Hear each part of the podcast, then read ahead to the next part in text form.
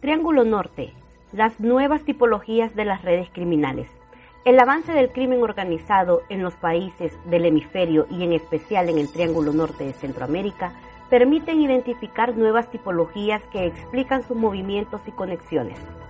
Se clasifican entre grandes, medianas y pequeñas y se identifican bajo tres tipologías, las redes infiltradas en el Estado, las redes de base social y las redes empresariales.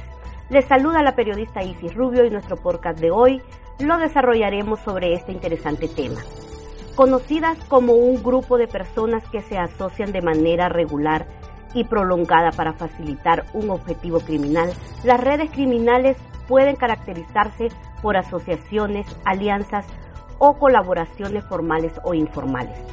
Estas se definen por un objetivo criminal común, como la provisión de bienes o servicios ilícitos, extracción de recursos o rentas de economías legales o ilegales, expulsión de redes rivales o regulación de actividades del AMPA.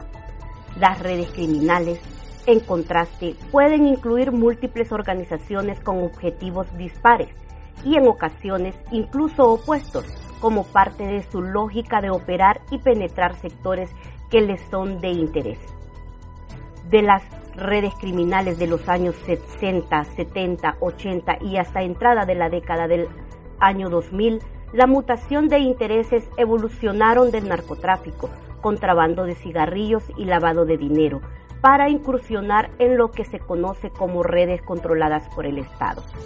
Esto a partir del año 2010 hasta la fecha, siendo Honduras, entre muchos otros, uno de los países identificados en esta última categoría. En el lapso de esa evolución y, y diversificación del negocio, encontramos en su camino aliados como las maras o pandillas en sus diversas expresiones, callejeras, de motociclistas, étnicas, grupos paramilitares y de autodefensa y hasta grupos insurgentes. Esta red de alianzas vuelve estas redes criminales no solo sofisticadas en su accionar, sino más complejas de seguir, detectar y explicar su modus operandi y conexiones.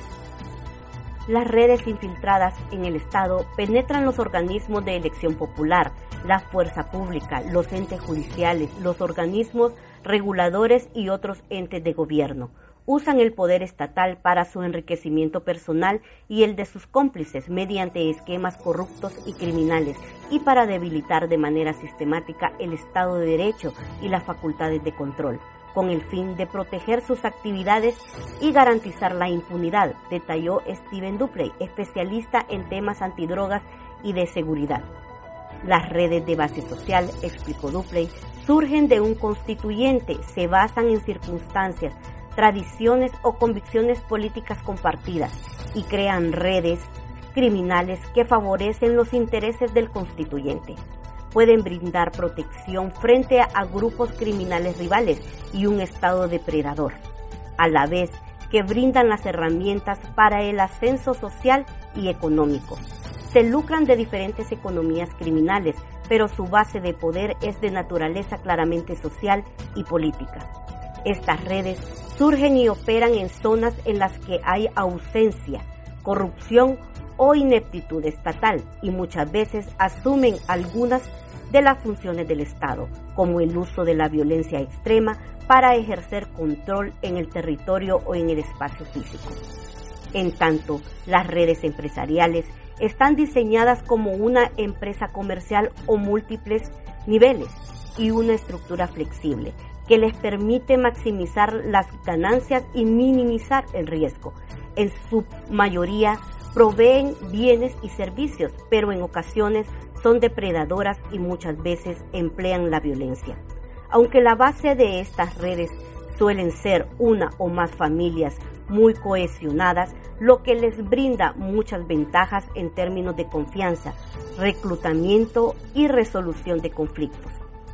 Estas redes criminales tienen entre sus motivaciones capitalizar poder político, económico, capital social, forjar lazos fuertes con el constituyente en las comunidades, mover el poder del Estado con fines ilícitos, operar con redes no estructuradas, dispersas, para fomentar su capital económico, montando empresas para lavar sus ganancias y montar sus operaciones.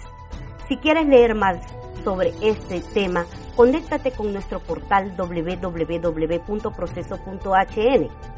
Hasta acá el podcast de hoy. Búscanos en una nueva edición el próximo martes. Pasen todos muy buen día.